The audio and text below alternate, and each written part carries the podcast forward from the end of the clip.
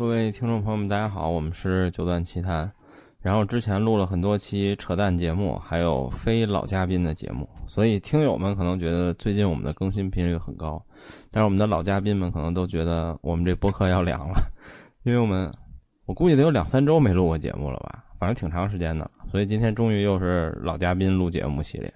我们今天是一个音乐主题，因为最近很久没有录音乐的相关话题了。然后我们之前每次录音乐相关话题呢，除了线下以外，好像都是这四位嘉宾里抽两个人来录。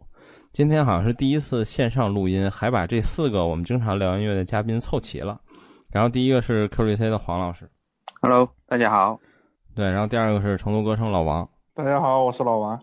对，然后第三个是杨月杨老师，大家好。对，然后最后一个是雪原，大家好，雪原。对，然后其实我们并不知道要聊什么之前，然后 我们在群里对了半天聊什么，嗯，本来想聊一些古典音乐相关的，然后我都我都忘了一开始想的是什么了，反正最后大家都对不上，然后最后就说聊到了一个大家都都提过想录的话题，就它了，我们来聊聊电影原声，然后我觉得可以泛一点吧，第一是原声，第二是呃，因为我们在节目里推荐过很多，也聊过很多。与音乐为主题相关的很多电影，我们也可以说一说。然后就一个要求，跟我微信群里说的正相反啊，不准提他妈《指环王》，然后 其他其他电影都可以聊。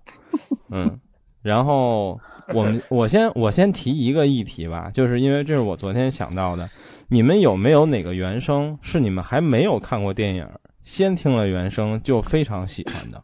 如果只能想到一个的话。你们每人要说一个是什么？你们先想想，我先说我第一个吧。嗯，我觉得应该都有过。我的第一个是《天使爱美丽》，就是当时好像是在一个发烧论坛还是什么，就有人疯狂安利这张原声碟，然后我就去听了听。我觉得原声非常非常好听，而且我可能听原声之后很多很多年，我好像是今年还是去年年底我才看这个电影。然后虽然这个电影的评分极高，但是说实话，就我个人喜好来说，我也并没觉得特别好，我觉得还行吧。嗯。但是因为听原声听过太多遍了，所以它每个场景出现配乐的时候，我都觉得特别的熟悉。而且这张原声碟我确实非常喜欢，就我觉得旋律啊各方面我都非常非常喜欢。嗯。嗯。我我看过，我我我的话是听过那个呃《Merry Christmas, Mr. Lawrence》，就是那张。那张就是坂本龙一的第一部电影的配乐的处女作，我当时没有看过这个电影，我我相信很多人就是他是听过这个旋律，但是从来没看过这个电影，但他是一个乃至于就是电影发烧友才会去看的一部电影，嗯，就是很早的一片吗？对，七十年代还不算是算战争片，对，是战场上的圣诞快乐嘛，然后那那部片里面也有北野武来参演嘛，对，还有 David Bowie。就是那个两边眼睛是不同颜色那个，然后版本容版本容易作曲作曲家也有参演嘛，但演技非常烂，嗯，反正就是就是大家可能大家都很熟悉这个旋律，噔噔噔噔噔，对吧？就是他他其实我当时是先听这个音乐，我后面才去看这个电影，然后看电影觉得电影嗯。不是很能，嗯，不是我的菜吧，不是太。但是你你先听这音乐的时候，是因为你先喜欢坂本龙一了吗？还是其实当时你也并没有算特别喜欢？啊，我当时已经很早喜欢坂本龙一，然后后面我才去想要去看他这些电影，他也这也是他唯一参参演的少数的几部电影吧。对。OK，好吧，老王呢？没有指环王，不让说指环王之后不知道聊什么，哑了。我不说指环王。嗯，然后是是我是这样的，我其实呃不是电影，就是是一个动画片儿，都不能现算动漫，因为是小时候看的，然后那个时候是已经记不得曲子了，然后回来呃听过很多视频用这个曲子，然后完了就觉得蛮好的，然后它名字是叫《万里的长城》，就是那个《中华小当家》的主题曲。哦，嗯，OK，好吧。然然后完了，整体来说呢，怎么说呢？就是这个当时我刚听到的时候是。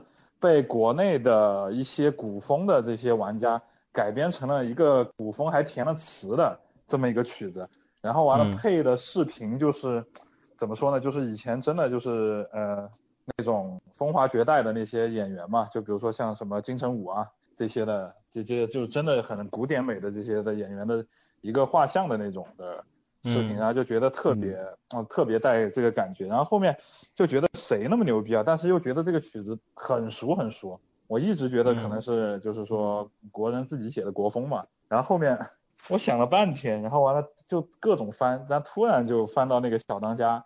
然后完了，一听哦，原来是就是以前小时候看过的这个动画片的这个这么一个，嗯，也叫原声吧。它其实就是你你这种动漫的，它这个呃也叫那个原声嘛，就是这么一个曲子。对，这个是我就是说也不算，嗯嗯。杨岳老师呢？我作为一个电影小白，我对电影其实很多经典的其实我都没看过。然后，但是你要说电影音乐的话。在没看过之前，我首先留留下深刻印象的肯定是那个《辛德勒的名单》。嗯啊，对，这这首应该很多人都是。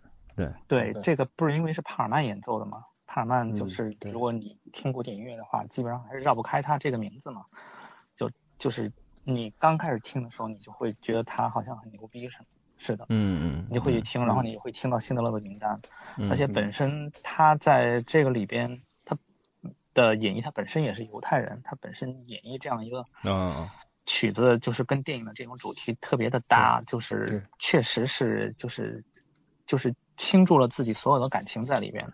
嗯，然后电影是很后来才看的，但是音乐是很早就听，而且是属于一听就特别喜欢的。嗯，还有一个就是要说电影音乐印象深的话，就是《狮子王》动画。我记得那个时候是那个时候我高中，那个时候是我高中，就是那个时候我我我记得就是当时还有一段那个这个描述说就是嗯是当时那歌是 Eden John 唱的，然后那个音乐是 Hans Zimmer 写的，汉斯季默写的，然后当时就说他们是什么黄金组合嘛，嗯。呃我应该买的第一张正版 CD。就是《狮子王》的原声 soundtrack，嗯，当时是引进版，也不太贵，大概就就一你当时当时的那种正价版的 CD 在重庆啊，应该是差不多一百三十块钱，然后它因为因为因为是引引进版，所以大概是可能七十块钱左右，我当时就买了那个 CD，印象特别深，因为那个电影本身的，就是那个动画片电影，就是它本身的一大的卖点就是音乐很好听。确实很好听，对对，你包括流传到现在，你现在听起来很多的这种曲目，就是它有那种唱歌的，是跟着剧情走的，它也有一些那种管弦乐的那种配器的那种，就是随着情节起伏的一些，嗯，就是反正就很好听啊。这两个是我应该是在早期印象特别特别深刻的那个什么，就是而且辛德勒的名单就是。其实我听的时候，我只知道这首曲子很有名。我是后来过好多年，我才知道是帕尔曼演奏的。而且这个电影我至今也没看过，就是因为它太长了，而且好像说很沉重，就我至今也没有什么勇气找一个很大块的时间去看。可能某次我要坐高铁去上海的时候我会看吧，那时间应该差不多。嗯，我觉得那个电影是属于可能现在的这种人，因为已经习惯这种碎片化的这种，就是就是娱乐的这种习惯了以后，真的是不太能。就是真的得得有特别多的耐心才能看进去的，对，它不是那种爆米花电影，就是一上来就会给你一些感官刺激，或者说怎么怎么样。包括你看现在《指环王》啊，这儿插一句，《指环王》现在很多那种之前没看过《指环王》的那些人都觉得这个剧情特别冗长，看不下去。嗯嗯。但是我们那个时候看电影，电影院里没有手机，你你也没有快进，没有快放，你只能坐在那儿看。你现在你去看一个三个小时电影，你用手机，你看的觉得无聊，你就开始玩手机了。真的，这个这个习惯跟当年是完全不一样的。有时候恨不得五分钟去去看一个别人解读的吃的吐出来，然后他又对对对对对对对，对，他恨不得很早就给你给看完。对对，OK，黄老师呢？提到那个是那个，你看停停，你你啊，狮子王可以，嗯，狮子王可以，对，狮子王可以。我就先感叹一下，就是。我想我想形容一下《狮子王》，它经典到底有多经典？就是我不用很高大上的词语，就是大家想一想，第一首是洗脑神曲，是不是就是《哈库纳马塔塔》？就那个时候我听了以后，我就真的是无限在脑中循环这首歌，对，真 的太经典了，就是这个。好，这我说完了，不是《指环王》。对，黄老师呢？就是有什么先听到音乐没看过电影就有很深印象的？呃，放牛班的春天，嗯，哦，那个应该是我先听到音乐，然后才去看电影。嗯，因为这个，对对对，我也是。嗯，其他的好像呃，辛德勒的名单，我是看了电影之后我才就是很关注这个音乐嘛。嗯，以前好像对帕尔曼也不是特别感兴趣，除非他有，因为除了他那个什么卡门的那张碟之外，后来因为有了这个电影之后，我觉得哎，帕尔曼的音乐还真是比较，嗯，挺好的，然后就去找他的碟啊什么的。另外就是呃，决斗士，哦，就那觉好像也是汉斯季默吧？嗯，好像对是，好像是汉斯季默。对，嗯嗯是的，然后还有一个汉斯季默，好像还有一个叫一勇九闯夺四命岛。一四九二还是一九四二，反正就是低频特别猛的一个配乐，那个、哦。那个我也我也挺喜欢的，嗯，对，反正汉斯季默就是我当年关注他的时候，就是《加勒比海盗》最火的时候。嗯，对，嗯，然后后来我就发现他写过比较有名的，给我留下深刻印象的，就是呃黄老师刚才说的这个电影《决斗士》，然后还有就是、好像还有《勇闯夺命岛》吧，然后呃星际穿越，还有呃当时当时还没有《星际穿越》，嗯。好像《使命召唤》就是游戏有一个是他做的，反正就是给我印象很深的这么几个之一吧，反正。就汉斯季然后。默基本上是已经是呃好莱很坞著名电影的御用。对对好莱坞大片对。作曲家了。对，对。就是他已经牛逼到，甚至就是他可以作为电影的一个卖点来宣传，嗯对对就是我这电影配乐是汉斯季默做的，是的，国内也有这样的电影。我说我想起 OPPO 的手机都请他做那个配乐，对对 OPPO 的手机现在不是铃声也是他写的吗？一叫好像好像就叫《哥伦布传一四九二》，就是也是汉斯季默的，对那那个低频特别猛，嗯大家这发烧碟大家可以找一下。对，然后我我啊，对我突然想起我还有一个，就是这电影我至今也没看，我也没有兴趣看，是原来在高保真音响的时候，岳老师特别喜欢放一张测试碟，叫《阿克巴大帝》，嗯好像是一个印度片儿。是对，然后也是一个就第一首就特别猛的这么一首曲子，就是呃我也挺洗脑是吗？对，然后我也跟着听过很多遍，确实录的也挺好的。嗯，但是这片子我实在没有什么兴趣看，我至今也没看过。然后我们说说，比如说你看过的电影里，嗯、我觉得分两种吧。第一种就是在电影里当时结合画面给你留下了极端深刻印象的那些经典的配乐都有哪些片段？然后还有就是你有没有哪些电影是可能你在看的时候，其实你并没有觉得怎么样，但是你比如说你后来觉得挺有意思的，某种原因你找到了原声碟，然后你又听的时候，你会发现这些音乐响起的时候，这个片段都会出现在你脑子里。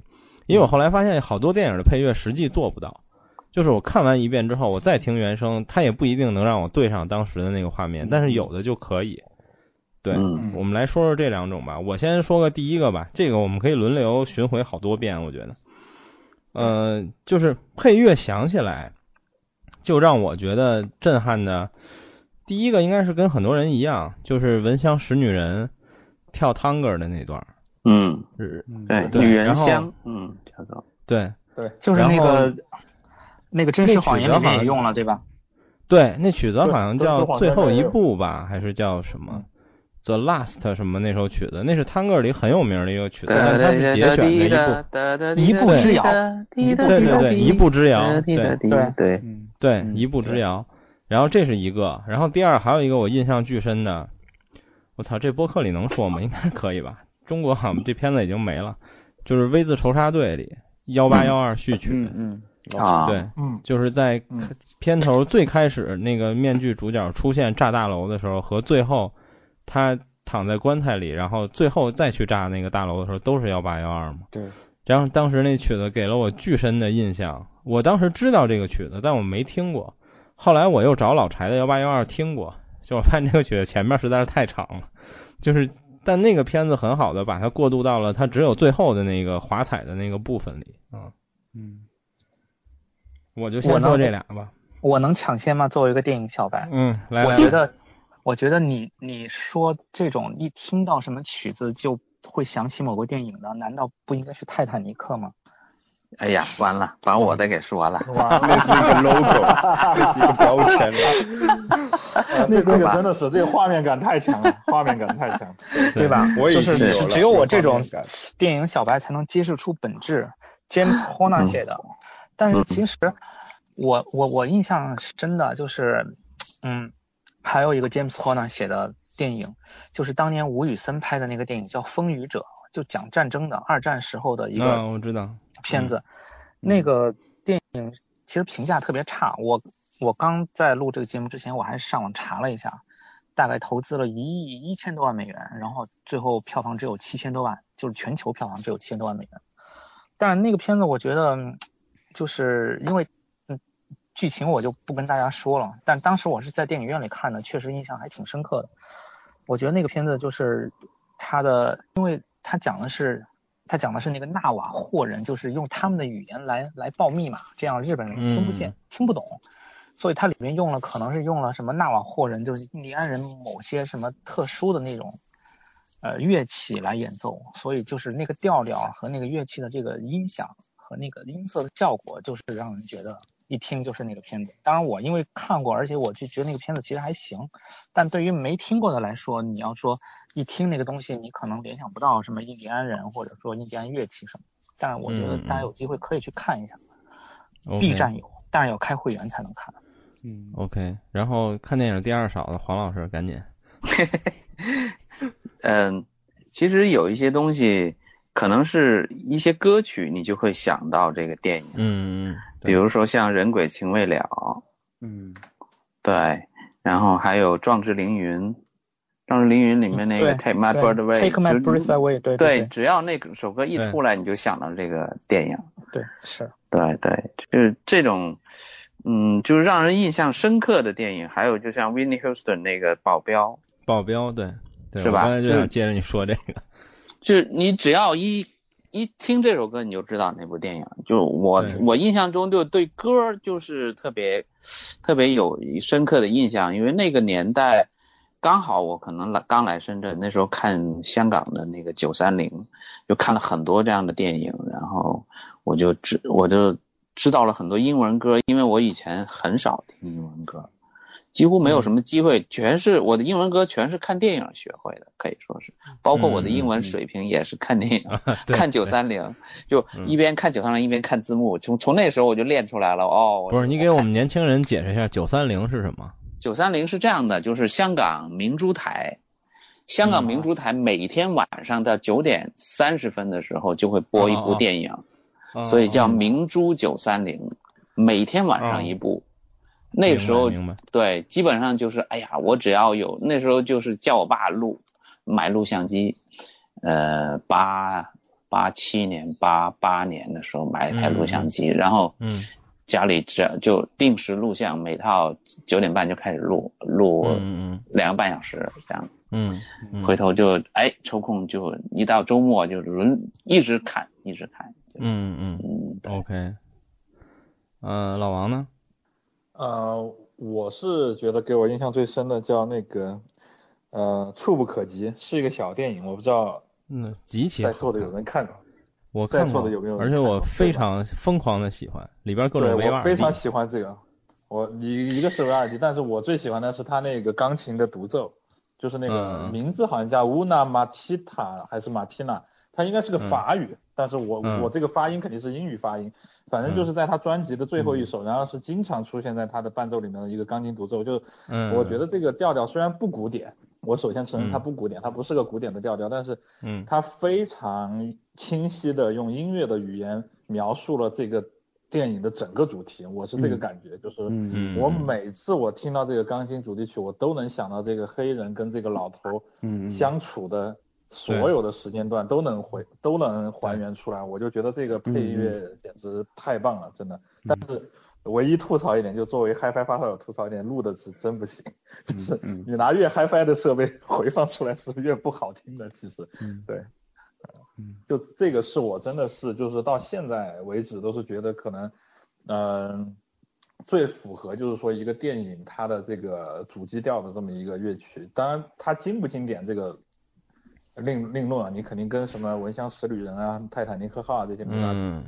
但是那个电影是好像是当年的奥斯卡最佳外语片儿。是。那个那个片子是我我觉得是我最近十年看过我觉得最好看的电影之一，就是我特别喜欢这种。就是故事其实很平淡，但是又很温暖的这种片子，而且我演的特别真实，就是那个黑人，我觉得演的贼真实，就是你你觉得从一个从一个混蛋那种，对对 对对。对对对对对对对，就是我这样，我我顺便推荐个两个电影吧，就是一个是这个，就是我我就是这类的，还有另一个片子，你们可能有人看过，叫实习生，是罗伯特德尼罗和安妮海瑟薇演的。就也是一个这样很平淡，但是非常好看的故事。对，贼牛逼，这个也是贼牛逼的一部片子。对，嗯，然后再有一个的话，的确就是《加勒比海盗》了，就是我自己也很喜欢《加勒比海盗》的原声。嗯，那个主题太洗脑了。对，就跟《碟中谍》一样洗脑。对对。嗯，然后完了，它有一个特别好的是什么呢？就是应该是呃，我看是哪一个的乐团。应该是哎哪一个地方的乐团，反正是做过一次现场演出的，就是把所有的经典曲目现场演出、现场实音，然后完了做成了一个专辑，叫做那个 The Caribbean Trilogy，就是三部曲吧。然后完了是一个呃传家版的一个封面，然后这一张是我超级喜欢的，因为你知道，就是说在电影原声里面其实。嗯，就是说这个，嗯，不管是哪一部的原声，它用了很多的电子乐，就是说它不是完全是器乐，呃，做出来的。但是你现，呃，就是这张专辑它是纯粹用所有的古典器乐来还原的原声，录音也非常好，我特别喜欢这一张。然后完了就不分曲目了，就是所有的曲目其实都非常经典，因为它的曲目有些时候就是它的 O P 嘛，就是 Opening 和 Ending 是肯定有的。然后完了每一个人的。主题曲对吧？你比如说巴博萨呀，比如说像那个叫什么，就是呃那个叫叫叫什么来着？一下子 忘了，就是那个船长的，他这些所有的人的主题曲都是有的。然后完了播放出来了以后，你就觉得嗯，会比其实就是它本身 Hans Zimmer 去作曲，包括去配的这种器乐和电子乐混合在一起的更加自然，而且更加磅礴这个气势。对对，这个这个是我非常喜欢那张专辑。它出自于电影原声，但是它不止于不止于电影原声，它是用纯粹的古典乐团来还还原的这么一个东西。对，嗯，OK，雪原呢？嗯，我就是我有看过那个国王的演讲，我不知道你没有看过这个这部片。嗯。然后他国王最后他不是战胜了那个口吃吗？然后号召他的那些呃国内外的一些呃那些就军队，然后联合去对抗那个德国法西斯的那个侵袭嘛，因为他是被迫卷入这个二战的嘛。然后他发表在战胜这个口吃，在发表这个。言论的时候，就是背景音乐就是贝多芬第七交响曲的那个第二乐章，对。然后我觉得这个音乐配的特别特别好，他是跟着那个国国王演讲的情绪逐步的上升到高到高潮。你知道贝七也是这样，就是慢慢的通过一个固定的这个节奏来积蓄这个能量，最后到一个点爆发出来。就他会跟着这个呃国王的情绪去上升。我记得我当时没有那么喜欢贝奇，但是因为因为这个这部电影的这个配乐，这个配乐家叫亚历山大·迪斯普拉特，对，Alexander Displat，他他是因为我们前面不是我们说那个汉斯季默嘛，是好莱坞的这种御用的这种头牌。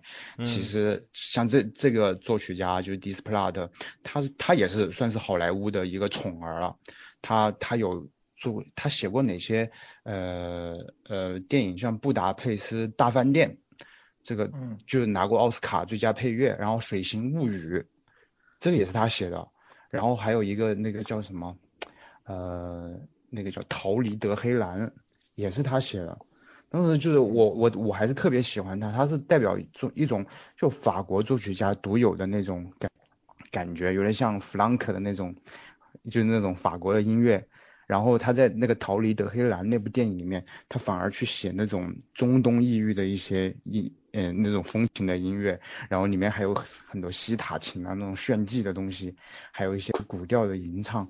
我觉得那个还是很厉害的。他就是他的写法是很多种多样，他的那个音乐的那种世界也非常宽广。他其实不比。那个汉斯季默的那个音乐会差，它的品质也是特别高的，而且他好像跟那个朗朗有合作过一些电影原声带，比如说像《面纱》毛姆的一一部小说《面纱》改编的电影，他跟郎朗合作那个主题的音乐是也是他写的，就非常法国式的一种音乐，就是很轻柔，然后在一些很弱的音里面制造一种很抽象、飘忽不定的那种。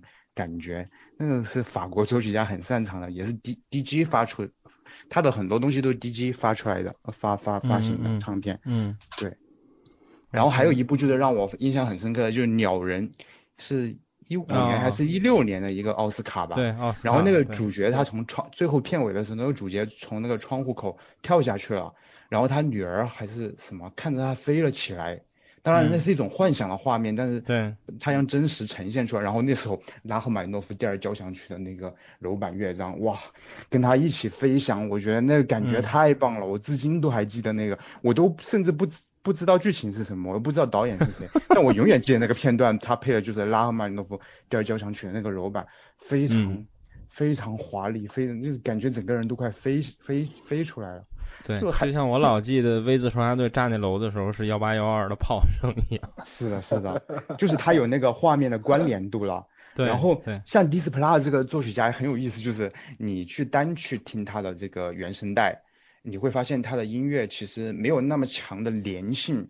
就是他虽然可以让你想联想到这个画呃电影的某个片段，但是你单听他的音乐，他也有很强的音乐性。就是他的那些写作对位还是写的特别好，特别好，就是你可以，嗯，久听都觉得他是，嗯，耐听的，对，嗯，他有这样一个音乐的，就是独立音乐的一个生命力在，他的很多配乐都是如此。OK，然后我刚才还想到了一个我必须要说的，就是，但这不是一个电影的配乐，是一个剧，就是《霹雳游侠》的那个片头曲。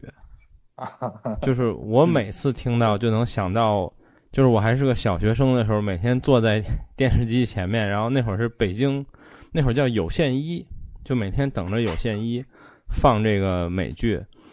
呃，后来我还下过全集，我现在百度网盘还留着这个剧的全集，但是现在已经没法看了。就是你觉得那个那个特效简直简直就像在看奥特曼一样，然后但是当年就是。觉得特别特别好看，就是可可以看无数遍的一个剧。然后那个那个片头曲我永远都记得，而且我还当过一段时间的手机铃声。然后这个剧后来还拍过一个电影版，然后还拍过在应该是在零八零九年左右复活过，拍过一个美剧，然后拍了没几集就烂尾了，因为好像没有人看，然后确实做的也特烂。但是他当时还编了一个新版本的这个片头，但是旋律和节奏是一样的，只不过就是更现代的电子音乐的配器，所以我对这个剧的印象极端的深刻。然后还想说一个可能很多人想不到的，就是我刚才说的第二种，就是某个电影看完之后，我后来又去找了原声带听，然后你就发现每段音乐你都能你都能回想起当时的那个画面。它反而不是一个特别牛逼的公世界公认的片子，我再找回来听也是因为这个人，就是我我后来重新听过《头文字 D》，就是周杰伦演的那个电影的配乐，嗯。嗯，然后我后来发现他的所有配乐，如果你看过那个电影，都非常有画面感，你都能对应上他当时是哪段故事。但是当然我不太确定，我觉得这个电影的原声碟应该不是周杰伦做的，我到时候再去查查。但是我当时买过这张原声碟，而且我听过很长时间，就是还挺有意思的。而且你哪怕你们现在再去找头文字 D 的原声碟听，你会发现它有很多音轨是现在抖音上很火的，或者你在一些短视频上能能刷到会用的一些音轨。我我哎，我突然想到一个，就是先听音乐然后再看电影的一个案例，并且那个电影我现在都没看，就是《宋家王朝》，喜多郎写的电影配乐。嗯嗯嗯。然后。我觉得，我觉得这也算是一个经典案例了吧？而且就是一个日本的作曲家写了一个中国风、民国风的这样的一个这样的一个曲子，而且那个电影的不是那个背景主要就是在民国时期嘛。就是后来回想了一下，邪王写的很多曲子，包括在包括像抖音上或者什么，大家很多人听完都说啊，原来原来这是日本人写的，怎么怎么样啊？我不知道大家听过没有？很多曲子都是这种情况。末代皇帝不也这样？对，末代皇帝对对对也是这样的呀。对，就是那节奏一出来，你就知道是这电影。对，是。对。但是这个电影我至今也没看过。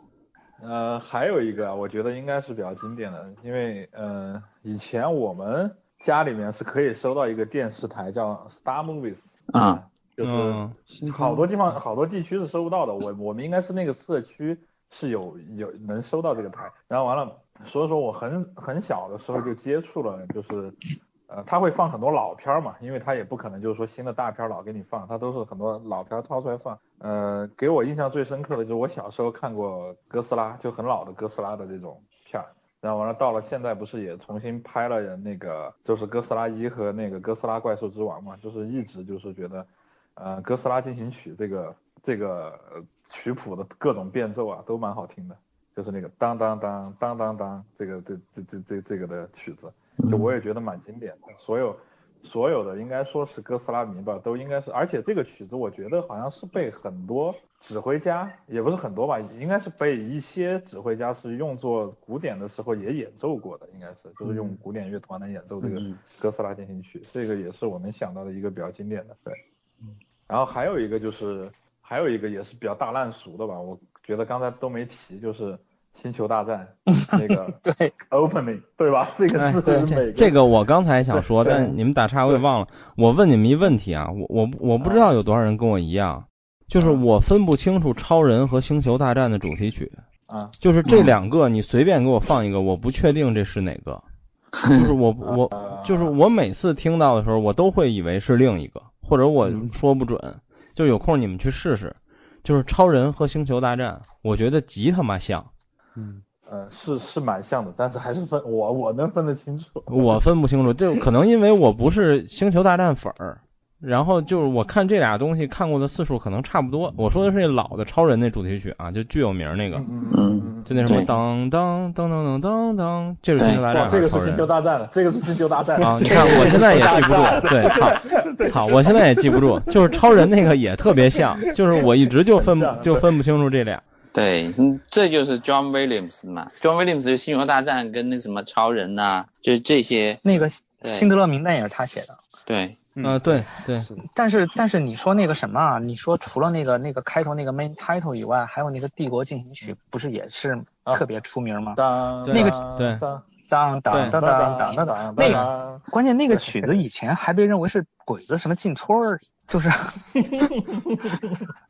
就是被用作我我我我不知道在哪在哪里看到的，还是说我一直以来有这样的印象，就觉得那个音乐就是鬼子进村的音乐。嗯嗯嗯，错乱，好像好像是有点这种感觉，反正就是特别特别邪恶，然后完了又特别那个有压迫感的这种。对对对对对。过来了，对对对。嗯，不行，我得找一下，我操，超人的主题曲是什么调的？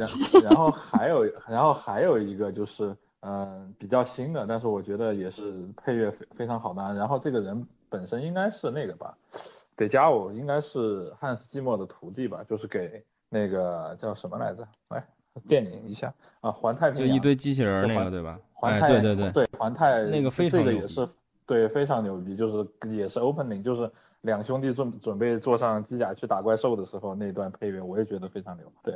对，然后完了，这个这个配乐家是环太平洋，为什么不拍续集啊？那片子实在太好了，拍了有拍了呀，哦，拍了第二啊，拍了第二，对，然后然后就烂了，然后就烂了，对对对，就烂了。其实其实这个这个这这个这个电影的小说写的很牛逼的，就是它有一个很完整的故事线和那个世界设定，但是嗯，对，拍二就给拍的稀烂，就就没法继续了。我只记得那个，我只记得那个电影当初在电影院看的时候震震得我耳朵疼。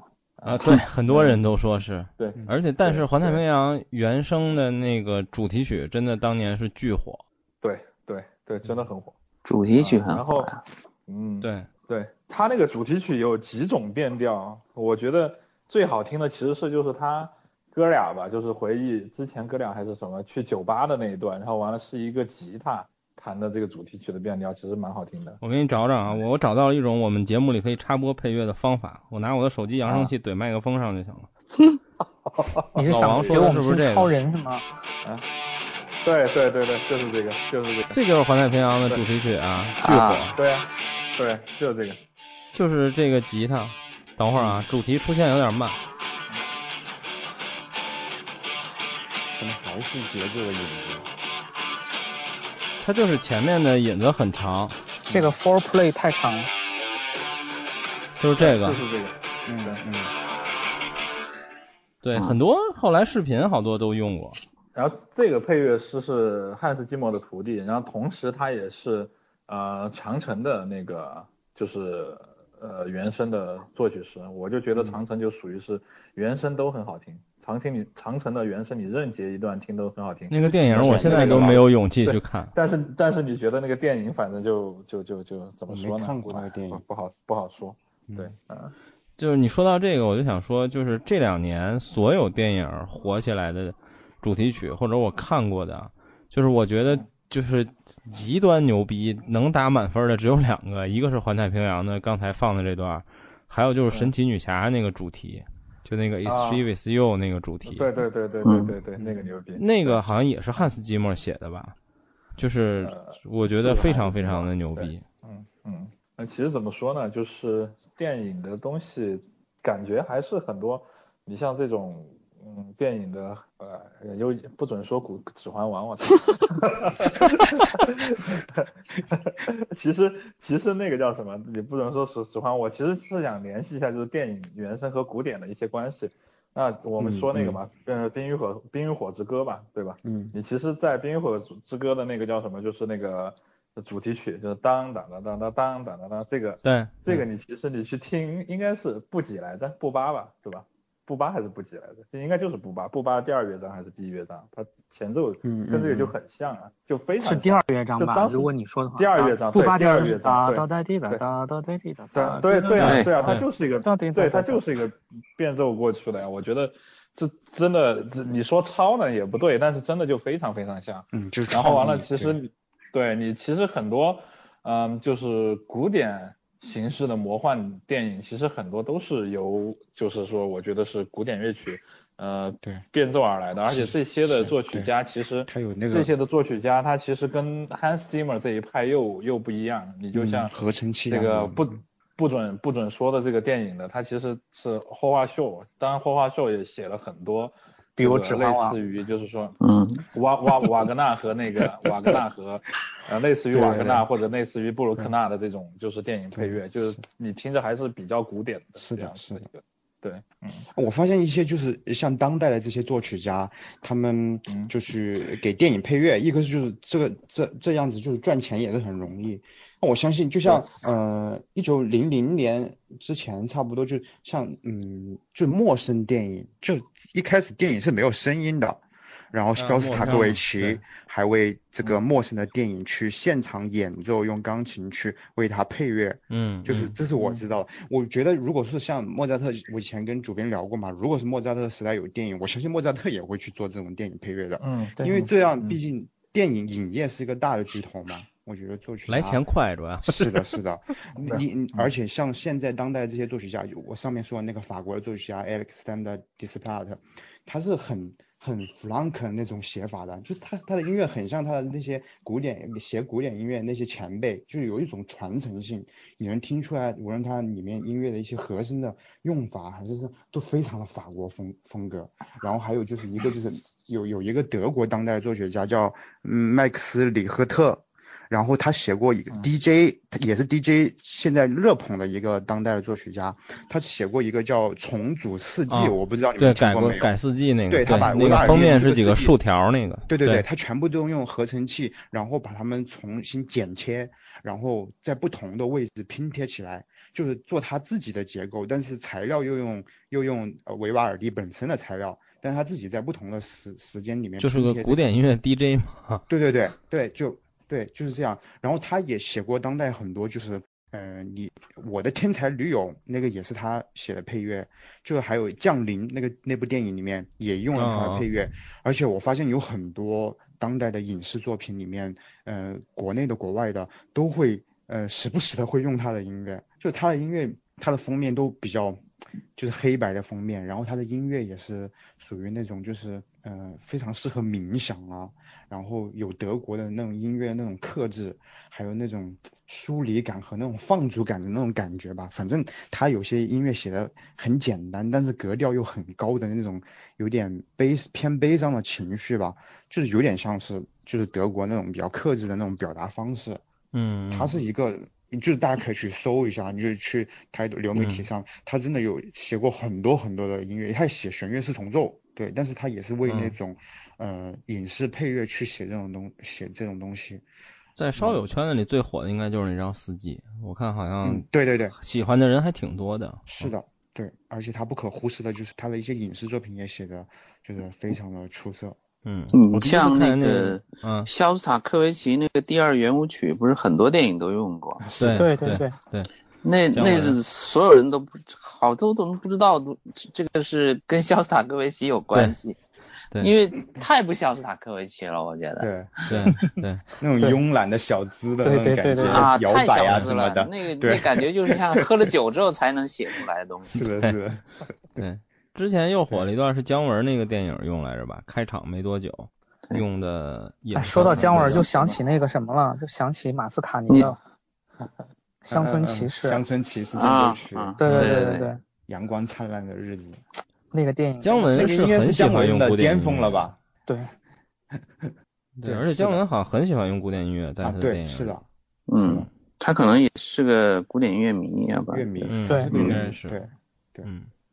嗯，行吧，然后我们想想还有没有别的。我们先聊一个第二个话题，就是关于音乐的电影。其实我们之前已经说过很多了，就是传记类的，比如贝多芬的、莫扎特的，这都是我们很推荐的。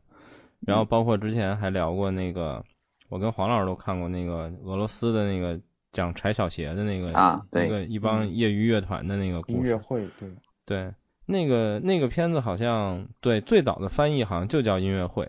嗯，然后后来我搜到的时候，那个翻译叫《交响人生》，但我下的那个版本还是一个巨低码率，应该是个什么三六零 P 那种清晰度的，反正我还是强忍着给它看完了。我以前看的是 DVD，嗯，我买的 DVD 看的。嗯嗯，片子很好。然后别的呢？你们有没有音乐？你们都看过那个《他比烟花寂寞》吗？我一直想看，但我没看。杜普雷的，杜普雷的算其实算是个电影。对，不是，是个电影，而且后来人家说，对，是电影，而且后来说就是演绎成分还是挺多的。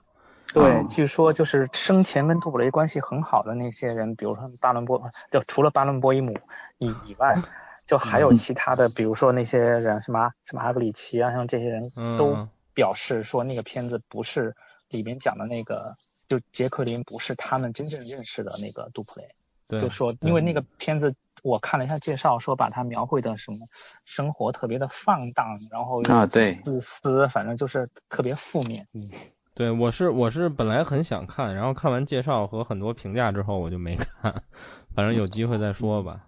对，然后给你们说一避坑的，就是我闲有一段时间闲的没事儿，就老想找这种传记，然后看过一个叫什么帕格尼尼。叫魔鬼小提琴家帕格尼尼，我操！看这片看这片名我就没有什么期待，然后果然极他妈烂。但是这片子呢，唯一的看点是帕格尼尼是那个那叫就有一巨帅的拉小提琴一男的叫什么，头发还挺长，叫什么什么杰瑞特那个人，还是叫什么格瑞特那个人，他演的。就是这片子算是唯一的看点，就是啊，David Great，呃，Garrett 吧，应该是就是啊，对对，David Garrett，对。对，David Garrett，这片子唯一的看点，对，就各种炫技的专辑。这片子看点就是唯一的看点就是帕格尼尼是一个真小提琴家演的，然后所以可能演奏层面上还行，就不是个演员水平。但是这个故事实在是没有什么可看的，什么出来一魔鬼跟他做交易，乱七八糟，我都他妈惊了 看的。浮士德的意思。但是但是里边有一些小场景，他还是还原了一些历史，还挺有意思的。比如说，呃，当年他看到那个。这个顺序是什么来着？好像是他在上面拉琴，然后李斯特坐在下面看，然后李斯特就在下面疯狂的记谱，然后把它改成钢琴，就出了改成了钟是吗？对对对，就还有一些这种小的彩蛋的情节吧，就还有点意思。但是片子真的是就那么回事儿吧，反正。对对对。哎，说到这个，我想起以前国内有一部电影叫《和你在一起》，是讲一个小孩学小提琴的，然后和他爸什么的故事。然后那小孩就是就柴可夫斯基那 D 大调就一直在那个片子里边，包括最后。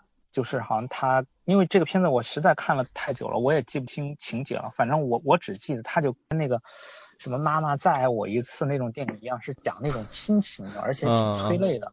反正最后那个小孩就是在拉柴蒂的那个第三乐章结尾的那个部分，然后好像怎么怎么样。反正那个片子里面就充斥着这首曲子，嗯，好像还挺有名的，叫和你在一起。嗯。OK，我觉得你们还看过什么类似的？说的话，应该大家看过的，但，当然不是古典音乐啊。你说那个像那个叫什么？呃，那个那个那个那个龅牙叔的那个，一下记不起来了。啊，Queen，嗯，Queen 的那个，波西米亚狂想曲，波西米对，波西米亚狂想曲。对。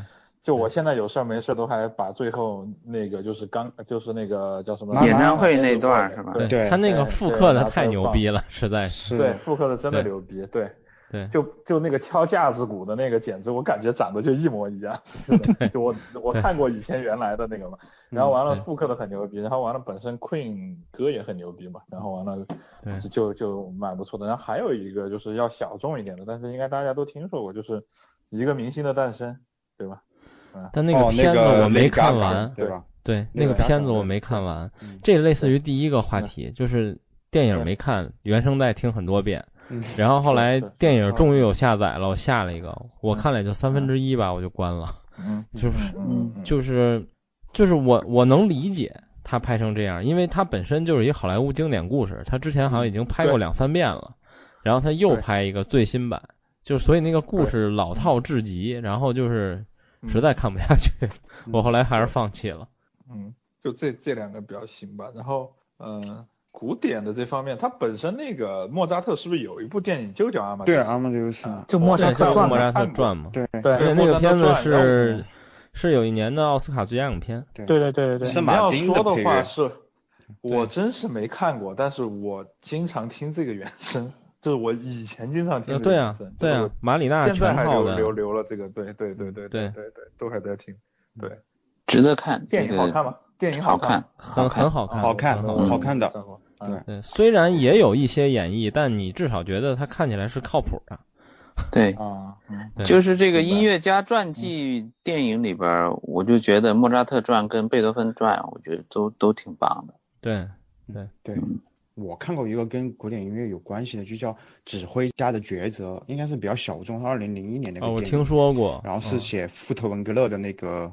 他的那个生平呢，就是一开始就是他在那个呃炮火声中还坚持就是演出，然后演的是贝多芬第五交响曲，然后这部片就是有很多音乐嘛，然后他那个最后最后一个片段我记得就是富特文格勒过世了，然后那个片尾有个独白就是说那个指呃那个所所谓的指挥界的那个年轻的奇迹小 K 就是卡拉扬嘛。嗯，就就叫他小 K，然后呃如愿以偿的拿到了柏林爱乐的这个艺术总监，就是挺有意思的，可以看一下这个片子，就叫指挥家的抉择，里面有哦，指挥，哎，这我还没看过这片子呢。对，我也没看过，但你但听你的这个描述，应该是他跟纳粹之间一些关系的，纳粹这种是吧？是的，描述的这个是纳粹色彩，就是纳粹色彩的一个片子，对，嗯。而且这两今年好像上了一个新片子，叫《指挥家》，这片子叫《指挥家》，是女性的那个真实故事改编的，对，是一个女指挥家的故事，但我还没看。我朋友说很烂，就不用看了。好吧。而且评分好像很低。是吧？对，他说，他说他他，我朋友跟我说，这部片他不谈音乐，他就是谈这个女的怎么帮大款谈恋爱，去开一场音乐会，然后最后就上演了一场音乐会结束。还有一个片子我想看，但一直没看成的，就是那个《爆裂鼓手》。哦，那个很棒啊！对，我就都我听我周围的人都说，都哎，这个片特别棒，你一定要看一下。其实它并不是一个和音乐强相关的片子。啊，当然音乐是很重要的一部分。对，爵士鼓手。你说到这种类似的，不还有一个就是老王之前狂吹的今年迪士尼那个动画片吗？心灵奇旅》啊，对对，那个片那个讲爵士的，就是那爵士的配乐，对对对。对对，我我看完了《心灵奇旅》，就是我也今年拿奥斯卡了最佳动动画嘛，不是，就我觉得这这点没有什么可说的，就是对于迪士尼来说，奥斯卡已经很无聊了，只要他他妈出，就永远是他的，好像几乎没有别的，对，就唯一有竞争的是梦工厂，但是梦工厂好像最近也没什么好东西出来。啊，然后最最近几年，只要是只要他出，就最佳长片永远是他的。然后我我看了《心灵奇旅》，我觉得还好，但是没有达到我心中迪士尼那个高度。对，就我觉得没有前些年的那些，比如说《寻梦追追追梦环游记》啊，或者什么那个《冰雪奇缘》呐什么的哈。呃，《冰雪奇缘》一般，然后还有那个好多情绪的那个叫《Inside Out》。中文叫什么我忘了，嗯嗯，那个那个也很好。然后就是迪士尼就是这种，就刚才我们聊到狮子王的时候，其实我就想说，就是狮子王，然后包括呃追梦环游记，然后比如说的 Inside Out，然后还有比如说心灵奇旅也算吧。就是迪士尼是我觉得它最最牛逼的一点是，比如说杨越或者说老王这种带着自己的几岁的孩子，你们去电影院看，你们俩都能看得很开心。但你们俩看到的不是一个故事，对，就是这是最牛逼的，对，就是它非常的神奇，就是成人能看到成人的故事，你能看到对对，孩子能看到孩子的故事，但是它是他妈一个电影，嗯，对，对，玩具总动员是不是他拍的呀？呃，是皮克斯的。对皮克斯，皮克斯被收了嘛，也是迪士尼的。对，哦，也属于迪士尼对吧？对啊，对，这是当年的一个非常有意思的故事，实在太好了，这那个对对对，那个原声真的也很牛逼，对，而且那个故事也讲得很好。那个瓦力什么的也是皮克斯的是吧？嗯，对，也是瓦力也是瓦力瓦力，对，也是对对对。这当年是个特别有意思的故事嘛，就是我给你大概讲一下，就是在迪士尼集团。这这种巨大的富可敌国的集团集团里，就是，呃，首先很少有个人股东，然后如果你能有比如说百分之一、百分之二的股份，你就已经巨大了。迪士尼最大的个人股东是乔布斯，然后为什么是乔布斯呢？就是因为当年乔布斯被苹果开了之后，他就觉得 3D 动画是未来，然后他出去创了一工作室叫皮克斯，然后做了一个三玩具总动员，嗯，然后后来迪士尼发现，就是。已经九十年代了，但我们的工作室的人还在用铅笔画动画片儿，然后乔布斯带着的这帮人在他妈用麦克，然后用电脑做 3D 的动画片儿，然后最后发现实在是干不过，就没有办法就把皮克斯买了，然后所以乔布斯就变成了迪士尼最大的个人股东。嗯，就是乔布斯到死他也是皮克斯的一部分嘛，等于是。对。嗯。然后完了，我想提一个，就是我自己看过的，就是因为。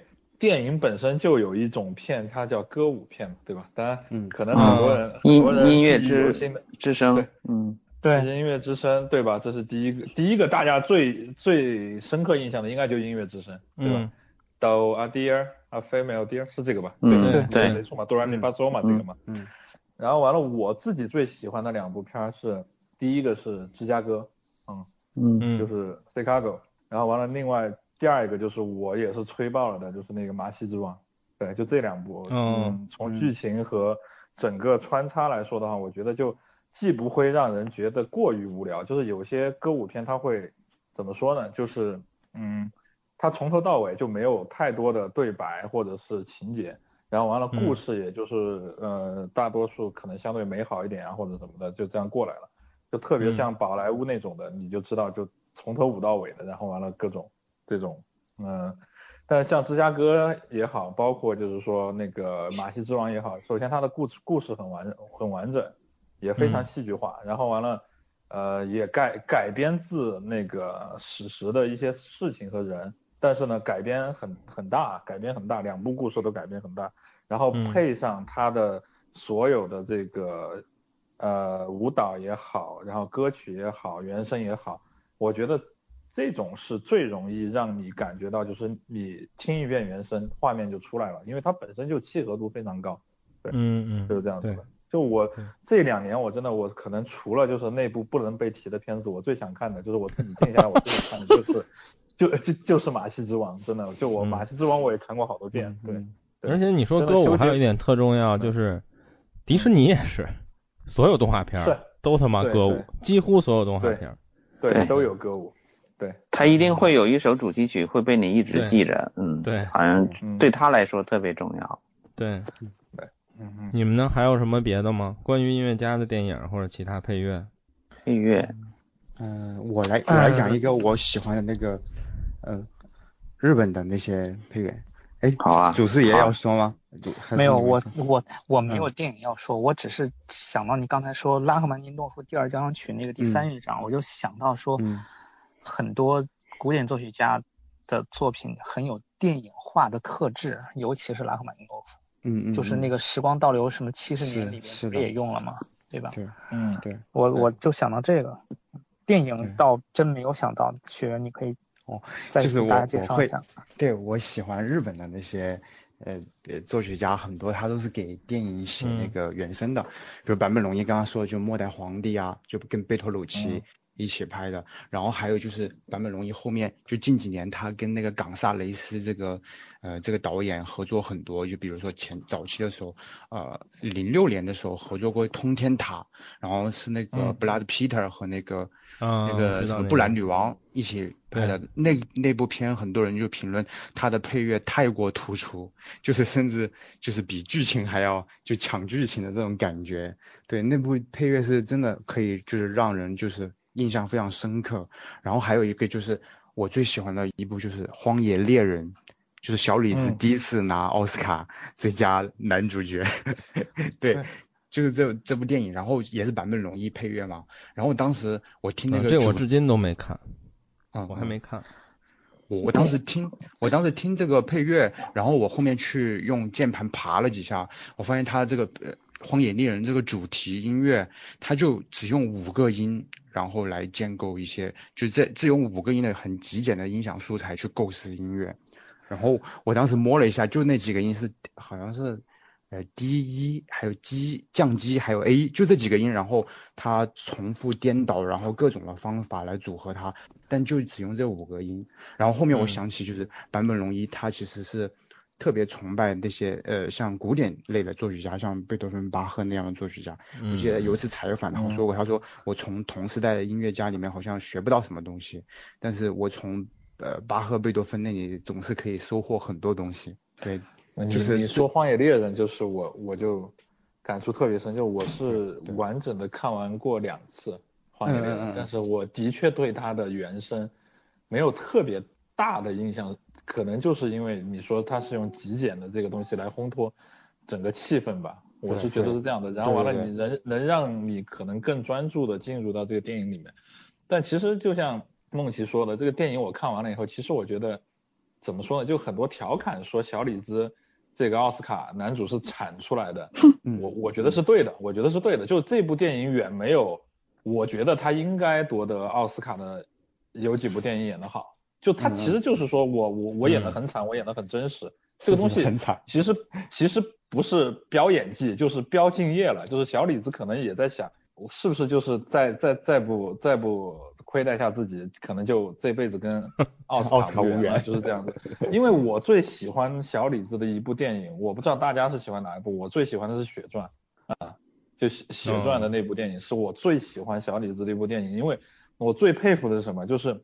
呃，非洲南非腔的英语是很难学的，而且小李子本身又是一个美国人，然后完了他在那部电影里面说的说的每一句英语都是南非腔的，这个我真的是跪了，当时我给跪了，就是，而且是不是后面配的，就是当时就是这么说出来的，然后完了整个血传的剧情也很好，当时是败给谁来着了？说是好像就就如果没有那部电影的话，血传应该就是直接是最佳影片，然后小李子应该也是。最佳男最佳男主，就反反反正挺可惜的那部电影，我至今都非常喜欢这部电影。对，然后完了，我觉得也是小李子演的最好的一部。对，OK。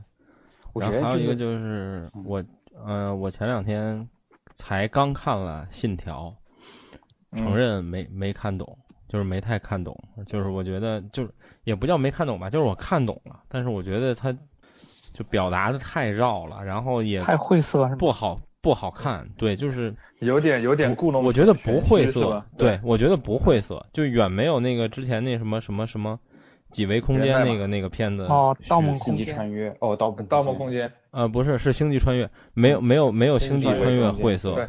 对，信条一点也不晦涩啊，我我就我觉得还挺晦涩，就还好吧，就但是信条我觉得一点也不晦涩，但就是就是我就觉得他在对故弄玄虚，故意的绕弯子，然后。当然，这片子就不评价了，我也没有心思再看第二遍。说大家什么看那么多遍，我也不想看。然后就是因为我先听了集合那节目，咱们这几个人应该都知道那节目，我们也聊过很多次。然后我也注意了，就是确实是那样的，就是我确实没有注意到他一直有配乐。嗯，对。但是我刻意的关注过几个片段里，我发现啊，他确实是有声的，他是有配乐的。但是他用这种一直有配乐，让你觉得好像没有配乐。然后这个这配乐也是，我后来也仔细的听了一些桥段，包括集合那节目里介绍的一些，呃，他制作的这个声响的方式，确实是这东西没有什么可单独听的，就是如果脱离了这个电影，这个配乐没有没有什么可听性，对，嗯，然后此时有声胜无声，对，然后也发现很多这片的小细节也还挺有意思的吧，我后来发现这个。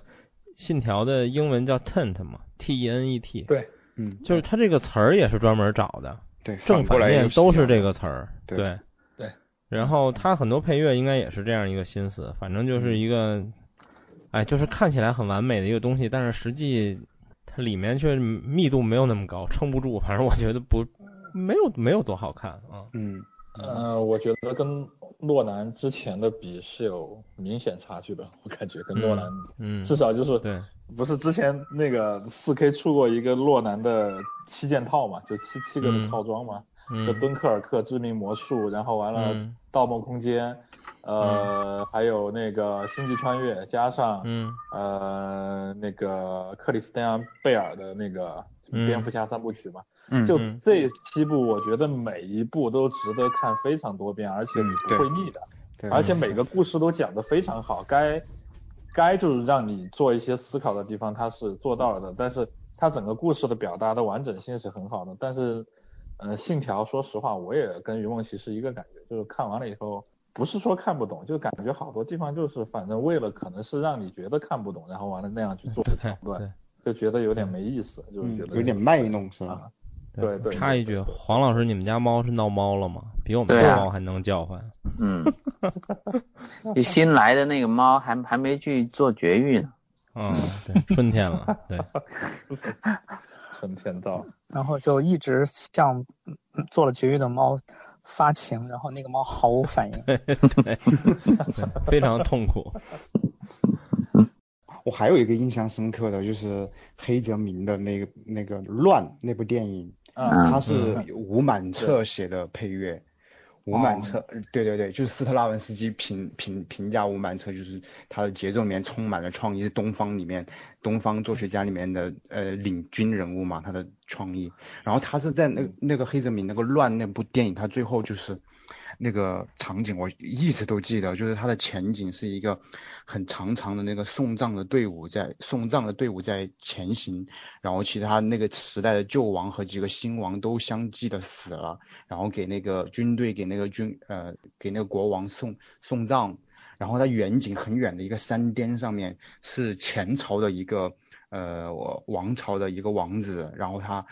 拄着一个盲杖，因为他瞎了，然后他在那里居居的一个独行，然后他后后面吴满彻的配乐就出来了，那个配乐就是一个笛子，那个笛子的独奏非常的苍凉，哇，那种感觉就是所有人都被卷入那个战争，让然后一个巨大的天空那种苍穹感和一个人的那种渺小。那种私密的那种悲凉、那种苍凉的感觉，哇靠，那个配乐写的太屌了！我之前发到我们群里面去了的，很多人就呃有有些人已经呃认出来，那那就是乱那部电影。我我觉得那那部电影就是最后的那个配乐太屌了，就是吴满彻写的那个笛声，写的非常非常好。然后其实，在黑泽明的那影子武士啊、影武士那些电影里面，也会出现一些笛声。反正黑泽明他的电影里面，一旦出现笛声，就是那个情情节就到爆点的那个地方。嗯，大家说到吴满彻，为什么我们讲了那么半天，没有人提谭盾呢？哦，谭盾是，对，水，他好像有创作一个水的交响曲还是什么之类。你就说那个他的那个什么那个卧虎藏龙，他写的配乐还真的是挺挺棒的。嗯，对对，卧虎藏龙是很棒，包括嗯叫什么？其实其实怎么说呢？其实很多时候就是，当然这个不是刚刚那个话题。其实很多时候你比如说你像木曼彻也好，你包括日本有很多写新世纪音乐的，你包括神神使者对吧？就 Sense，嗯，对，还有那个写那个故乡的。哦，那个叫叫，对，叫那个吹故乡的原风景，陶笛，对，陶笛的原对陶笛的，就吹陶笛的。中次郎，那个叫中次郎。对，中次郎，对，中次郎，就是这些音乐，其实很多可能国内的人第一次听都会认为是，呃，非常国风的这种，对对对，就至少我在第一次听那个 Palace Memory，就是那个故那个叫什么故宫回忆还是什么的来来讲这部，我不知道怎么翻译啊。的时候，我觉得这个曲子就是给故宫写的，对，但但我不知道神狮子他是不是这样想的，但是你觉得就很故宫那个曲子，就就就像北京紫禁城的那个感觉，给你的感觉就是这样的，呃，但是你反过来就是说，嗯，听国内的这些配乐和新世纪，也不叫新世纪吧，就是你像英雄也好像这个卧虎藏龙也好，夜宴，其实，呃，夜宴也好，其实风格，呃，跟日本的这些所谓的像国风的，我觉得还以还是有蛮大差距的。我不知道你们的感觉是不是真的有蛮大差距的？对，我觉得这是不是就是说，应该是在中国古代的某两朝的不同的这种的古韵的区别，还是什么？就我我我不专业啊，但是你又觉得就是说，反正根源都是在国风这个根源上发展出来的，就。看你们有没有对这种这种的了解，就其实我也想了解一下，因为你国内的很多配乐，其实你也听着是国风，但是你总觉得就是说跟日本那种你一听也像国风，它其实不是不是一个调调，对，嗯嗯嗯，我觉得我觉得日本的那些曲子还是就是还是有那种物哀的感觉，嗯，就是你你看像那个。刘欢后来写的那个什么《水浒传》的那个一样，就是，呃，就刚出来的时候，其实也被很多人吐槽嘛，就是对你与你想象的那种国风其实是不太一样的，嗯，对吧？当然就是，当然就刘欢可能现在来写，比如到后来他为《甄嬛传》写的那些东西，他可能就跟当初他为《水浒传》写的那个。又不太一样，又不一样。对日本人写那些曲，就你刚才说的什么故乡的原风景啊，还有像这些东西，我觉得都有一种物哀，就是日本人最擅长就是坐在那里发呆，看着一个东西回忆，就哪怕就是从无生有，哪怕什么东西都没有，他的内心情绪也能激荡。我觉得日本的曲子都有一种这种感感觉和概念在里边，就像你说很多俄罗斯的那些曲子听起来。都特别有一种什么很宽广，像对什么大地母亲的这种怎么怎么样的这种情感。日本的这种曲子都很多都有那种母爱的那种情节，就是看像看枯山水一样，你可能什么都没有，但内心都会有一些有点这个感觉。对，嗯还有我觉得还有一个就是以前我们看了很多那种武侠电视剧，港台的喜欢用这种日本的这种所谓的国风音乐来当配乐。嗯，所以很多人如果是看那种武侠小说。嗯，看那种武侠那种长大的，可能会受一些影响。我猜可能是这样。就那故乡的原风景就被武侠武侠那种电视剧用嘛？对，好多都用过，是，嗯嗯。哎，有一部电影，我不知道你们还有没有印象？嗯，就是《第五元素》。哦，有，嗯，有有有，是吧？《第五元素》有一个花腔在里面，对对，就我永远都记得那个 花腔，嗯。张靓颖也复刻过嘛？对对，那个花腔我还那时候我还想是不是合成器唱的？嗯，对，然后就是哎呀，那个那个我来来回听过很多遍，那个那个花腔，嗯嗯。但是这个众说纷纭吧，因为就是呃张靓颖张靓颖复刻的时候，就有人说第五元素里面其实有一段是电脑做的，对，他就是最后那一段嘛。最后那一段是用呃合成器做的嘛？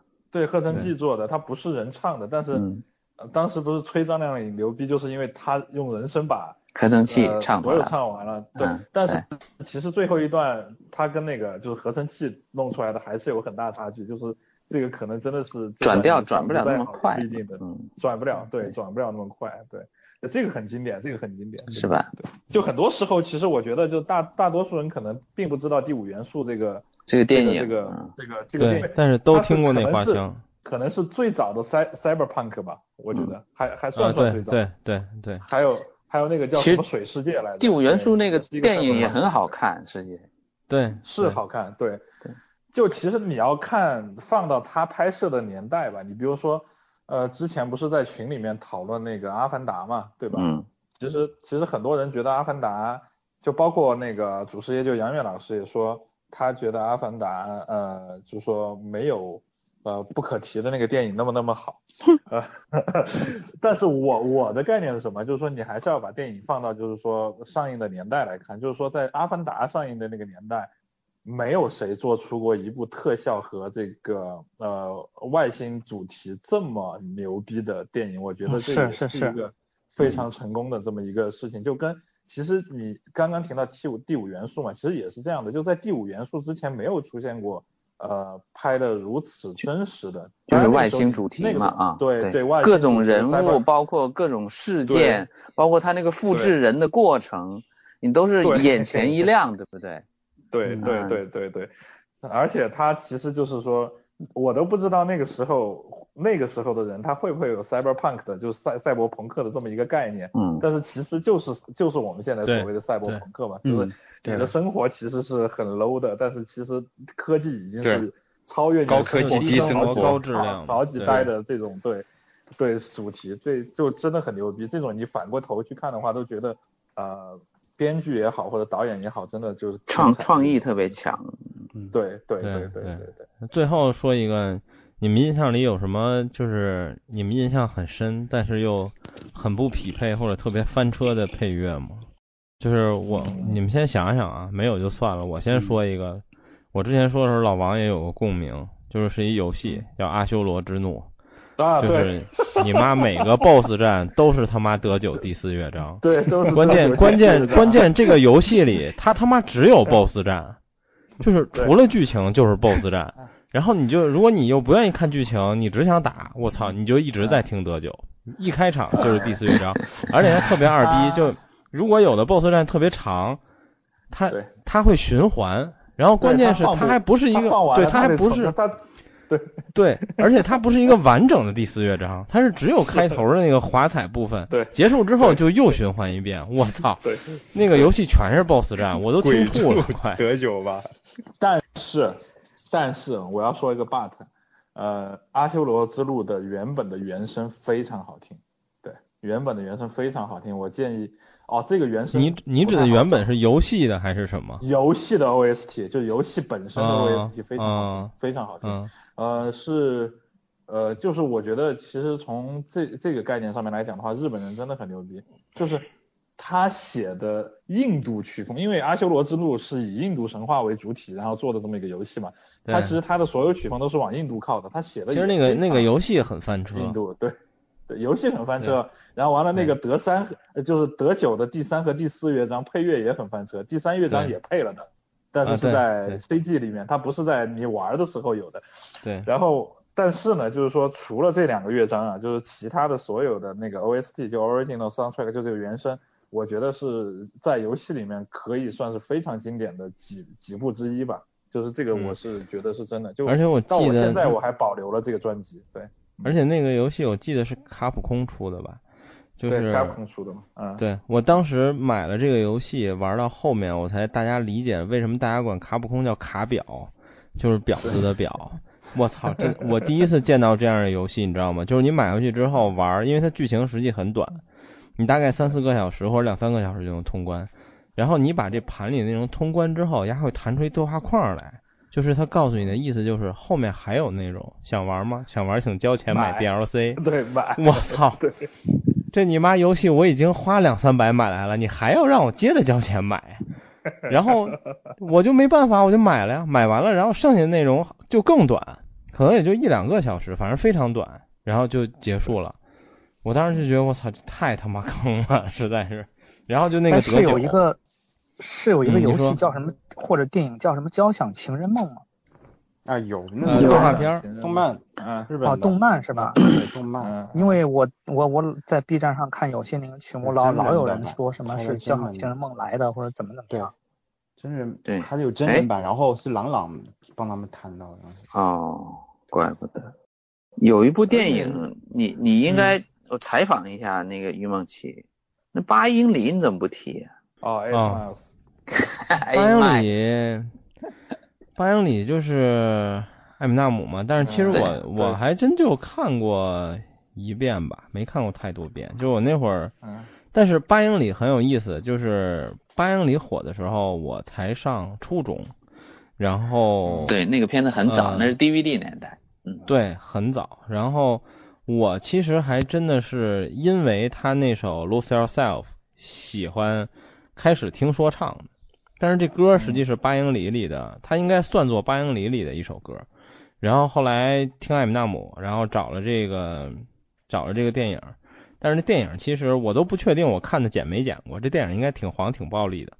然后这个字幕估计也不好打，反正 然后。当时看完了，看完了觉得还行吧，因为当时小，然后你也不太懂这种，嗯，对，说唱里，然后里边 freestyle 的这些这些东西的意思吧，而且这个其实很难翻译，嗯，对，这是最难的，就是如果你听不懂，就是你光靠字幕基本没什么戏，因为字幕可押不了韵，然后，是的，所以当时看并没有觉得它很很有意思，就是完全是一故事片儿。啊，那你最后你也你也没有重复再看一次，就比如现在或者是没有，但你但你提到了，我可能过两天会有有空再看一遍。然后就但说唱类想推荐另一个电影，我看过不错，大概在我高中时候看的吧，就是 Fifty Cent 有一电影叫《要钱不要命》，应该是因为他后来是被艾米纳姆签的，就是他也是被 J 呃不是 J Z 被那个呃 Doctor Dre 签的歌手，然后他等于是艾米纳姆的。应该叫什么师弟或者徒弟这种关系吧。然后后来等于他们给他也拍了一个电影，叫《要钱不要命》，中文翻译叫《要钱不要命》，就是他的传记，就是讲他当年是怎么从一个就是一个黑人小混混，然后成为一个说唱歌手的。那个片子其实挺好看的，就是还挺励志的那么一个片子。然后也讲他那个，如果你看过 Fifty Cent 的好多高清的照片和海报，你会发现他脸上有一疤，然后就讲。他那个疤当年是怎么来的？是让人脑袋枪顶在地上，一枪搂出来的，结果他没死。我操！反正就是那么一个电影，那个还不错。嗯嗯啊，我还真没想到有什么特别，就是说不太符合的。我们聊了那么多配乐，我们竟然忽略了一个大师。配乐大师，意大利莫尼康尼，海上钢琴师天堂电影院。对，我刚才本来想教父，哇靠，太经典了。录录录之前，我想提他来，因为他跟马牛马友友有一张唱片。对啊，就是无数人疯狂的喜欢那张唱片，而且发烧发录音非常发烧。对对，那张碟很棒。对，在北京那个实体分享的时候，我是分享了海刚的嘛，就是海刚里面斗琴的那一段，那个是太经典了。他去年好像过世了。对，对，去年去世了。对，去年去世了。嗯，但其实说不和谐的话，我觉得是这样的，就我觉得有很多电影是拍的不好看，但是原声很牛逼。但是拍的好看，原声不牛逼的，真的就很少。对，嗯嗯嗯嗯，拍的不好看的，一般也记不住，反正。啊，对对对对对对，你记住可能不看了呗，可能就是。对，对你你反正音乐好听，你就听一听音乐就行了。对，是，OK，行吧，那我们今天先聊到这儿。然后这期输出伤害应该不是很多，大家要买的唱片应该不多。但是我觉得好多电影值得看，大家可以去找一找。对，我觉得都还挺有意思的。嗯，是很多电影都是很值得看的。对的，对，行吧，那我们今天先聊到这儿，谢谢各位，拜拜。好嘞，好，拜拜，再见，拜拜拜。